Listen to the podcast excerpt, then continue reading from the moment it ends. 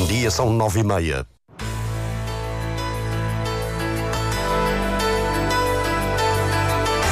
Antena 1 Madeira. Informação. É grande a procura dos clientes com mais de 65 anos pelos passes gratuitos nesta edição. Reportagem em direto num dos postos de atendimento de horários do Funchal. A Bolt está a negociar com o Governo Regional o aumento do número de licenças na Madeira, o que é justificado pela grande procura que tem sido registada. O Centro de Juventude do Caniço vai avançar ainda este ano. O projeto vai ser incluído no orçamento da região. Foi uma exigência do PAN. O Diário Regional na Antena Madeira, assistência técnica de Mário Rodrigues. A edição é de Celina Faria.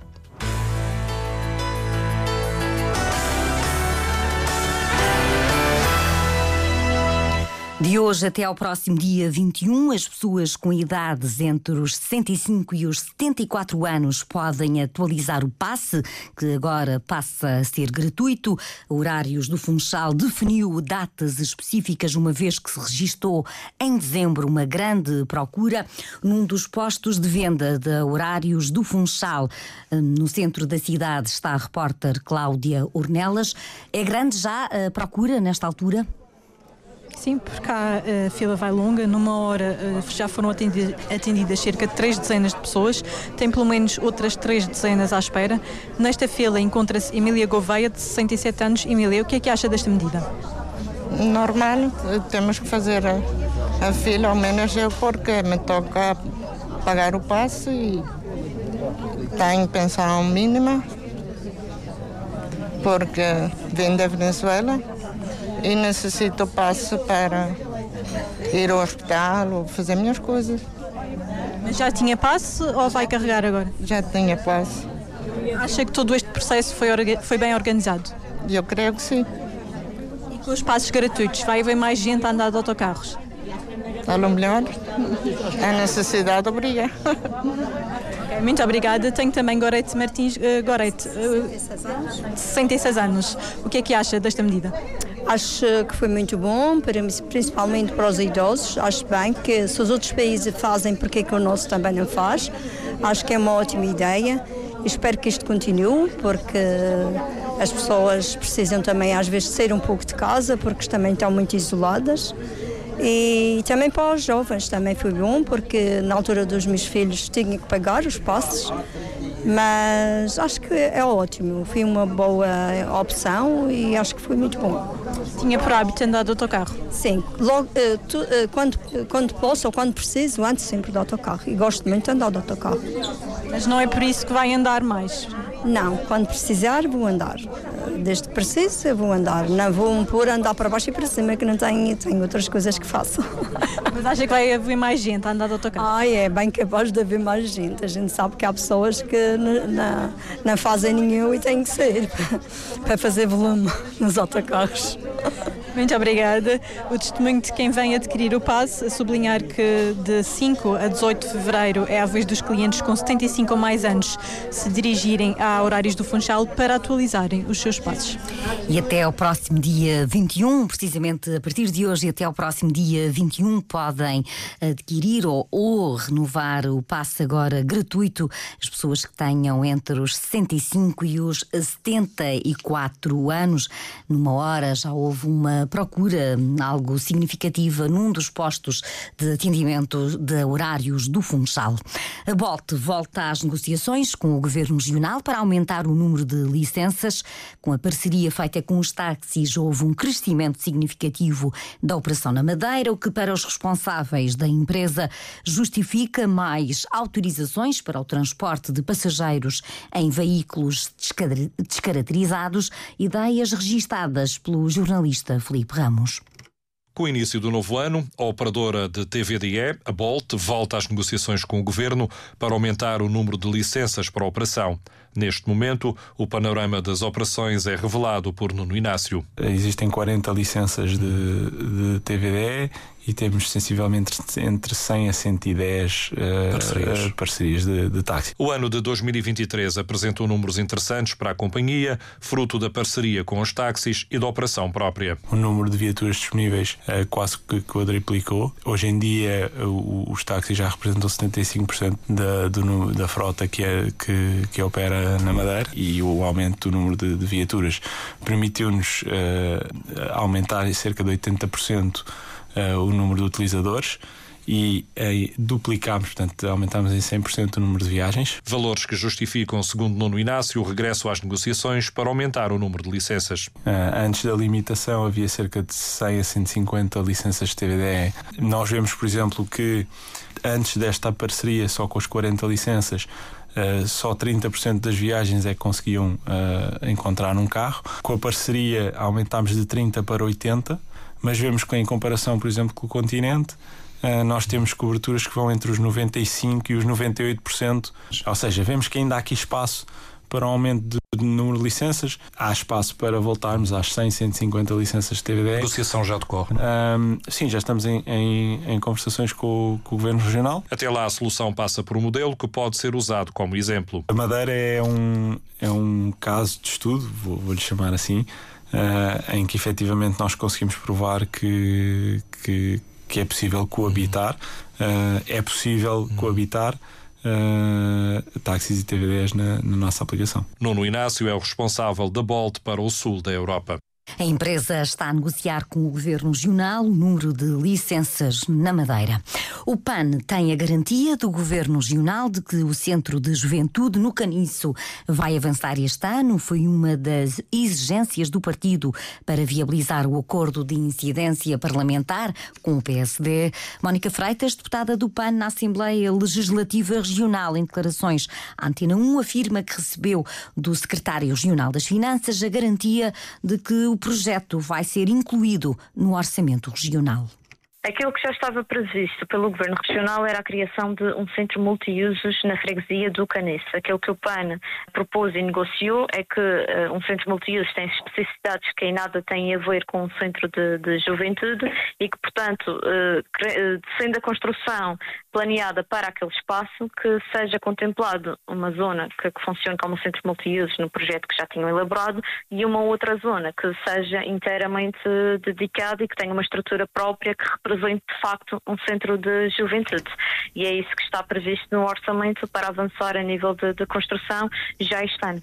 Mónica Freitas espera também que a vacinação e a esterilização gratuita para os animais, assim como outras medidas, sejam incluídas no orçamento da região para este ano uma primeira análise do orçamento com, com o secretário, as medidas do PAN que já estarão enquadradas neste orçamento têm a ver com a vacinação e esterilização gratuita para os animais, não só os de companhia, e também a, a questão do, do, Centro de Juventude, a questão do Passo Saúde, a atualização uh, dos apoios uh, às rendas, um, a criação das casas de otimização para vítimas de violência doméstica. Mónica Freitas, ouvida pela jornalista Cláudia Ornelas. Outras exigências do PAN estão a ser analisadas e devem ser implementadas mais tarde. É o caso do Banco de Leite Materno. O orçamento regional será discutido no próximo mês e é entregue amanhã. Lionel Silva vai assumir a presidência da Câmara de Câmara de Lobos com a saída de Pedro Coelho por ser candidato na lista do PSD-CDS às legislativas nacionais o atual vice-presidente passa a ocupar o cargo de presidente sem mudanças no atual executivo. Lionel Silva assume que vai continuar a concretizar o que está no programa eleitoral. Todos os elementos do Executivo manter-se-ão e o objetivo aqui prioritário é assumir, é assumir, os compromissos e concretizar os compromissos que foram assumidos em, em, em campanha eleitoral e que constam do nosso uh, programa eleitoral. Obviamente que as nossas prioridades serão teremos a prioridade da, da mobilidade. A mobilidade é um, é um, é um tema que uh, está nas nossas uh, questões mais centrais. Temos também aqui alguns compromissos que ainda não estão concluídos, nomeadamente a reconvocação da centralidade do Jana Serra, que é a única freguesia que ainda não está concluída, e pretendemos, uh, até final deste mandato, executar esse compromisso. Ouvido pelo jornalista Pedro Felipe Costa, Lionel Silva assume também que pretende continuar o trabalho de recuperação no centro de Câmara de Lobos. E temos um conjunto de outras ações, nomeadamente na zona do Varador e da Bahia, para melhorar todo este espaço que é um dos grandes equilíbrios do Conselho da região autónoma da Madeira do Estreito temos o objetivo de lançar o procedimento para o Museu do Vinho e da Vinha, no qual das feiras estamos já neste momento, isto as grandes prioridades, no, qual das feiras estamos neste momento com o procedimento para uh, a execução do projeto do Centro Interpretativo do Qual das Freiras e na Quinta Grande, obviamente que há aqui uma grande obra que é essencial, que é a ligação entre a igreja e as fontes, Leonel Silva garante que vai manter e reforçar as políticas sociais e culturais em Câmara de Lobos. O atual vice-presidente vai assumir a presidência, primeiro em regime de substituição e depois definitivamente quando Pedro Coelho ocupar o lugar de deputado na Assembleia da República. O atual presidente da Câmara de Câmara de Lobos é o líder da candidatura do PSD-CDS às legislativas nacionais marcadas para 10 de março. E a Aliança Democrática formalizada a nível nacional entre o PSD e o CDS PS e o PPM não vai ter implicações na Madeira. O líder do PSD regional, Miguel Albuquerque, confirma que na região o acordo é com o CDS e vai ter uma designação própria. O presidente da Câmara Municipal do Funchal vai apresentar uma queixa no tribunal contra o líder parlamentar do JPP, Elvio Souza, numa publicação no Facebook. Acusou Pedro Calado de colocar bloqueios ao aparecimento de mais concorrência no setor alimentar. Acusou também Pedro Calado de ter familiares a representar o Intermarché, o que é desmentido pelo autarca, que num comunicado garante que não tem familiares com ligações ou interesses diretos ou indiretos em nenhuma cadeia de supermercados, pelo que vai processar o deputado dos Juntos pelo Povo.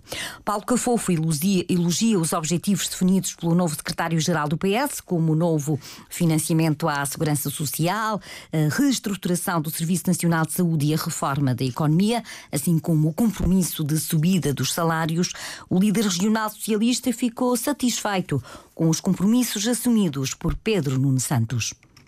Que haja eh, emprego eh, mais qualificado, mais bem remunerado e que, como também já aqui assumiu neste Congresso o Pedro Nuno Santos, que o salário mínimo possa subir uh, até os mil euros, mas uh, arrestando também uh, o salário médio, de modo que Portugal se coloque não na média europeia, mas no topo dos países europeus, até para uma questão de, de, uma dificuldade que temos de reter talento, reter jovens um, com os baixos salários, que é um problema real que Portugal tem.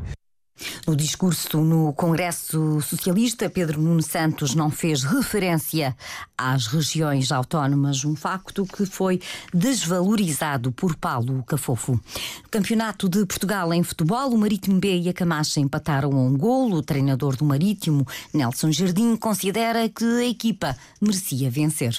Acho que foi óbvio uh, o domínio completo desta equipa B, o esforço que os miúdos tiveram em procurar jogar, jogar bem, e isso foi bem muito evidente durante o jogo todo. Uh, e criamos uh, oportunidades para, para ganhar o jogo. Temos uma bola no poste, temos, sobretudo agora na segunda parte, várias bolas de, que podíamos ter concretizado. Não aconteceu, de facto, o relevado não ajudou, mas é seguir trabalhando estes jovens que estão de parabéns. Com o empate, a Camacha continua em primeiro lugar, um facto que agrada ao técnico Tiago Quaresma. Foi um jogo em que se lutou muito, muita entrega de ambas as equipas, muita disponibilidade para o jogo, para a luta, para o duelo, uh, mas não, não havia condições para, para jogar um jogo com mais qualidade. Portanto, fomos conseguindo, é um ponto, somamos um ponto ganhamos um ponto ao, ao, ao, segundo classificado, que é mais um ponto na nossa caminhada, é, é a somar e estamos aqui para continuar. A Camacha continua a liderar a tabela, ganhou vantagem beneficiando da derrota do segundo classificado, Pavidem. Na Liga Feminina de Futebol, o Marítimo goleou o Lanque Vila Verdense por 5-1. Ao intervalo, a equipa madeirense já vencia por 5-0. Albano Oliveira ficou muito satisfeito com o resultado e o desempenho da equipa.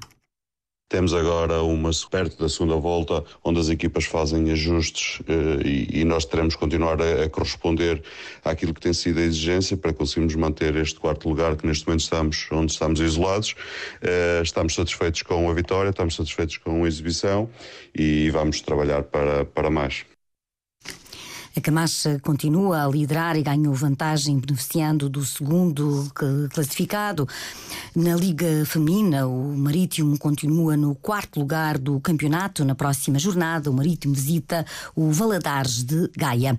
No Campeonato Nacional de Handebol Feminino, Madeira Sade venceu o CIR 1 de maio por 23-19 e passou a ser o novo líder com mais dois pontos do que o Benfica. O técnico da equipa madeirense afirmou que a equipa vai fazer tudo para continuar na frente no próximo jogo. No próximo fim de semana há jogo europeu a contar para os oitavos de final da Taça EHF. Na Liga Feminina de Basquetebol, as duas equipas madeirenses foram derrotadas. A Francisco Franco perdeu com o Ferragudo por 79-83.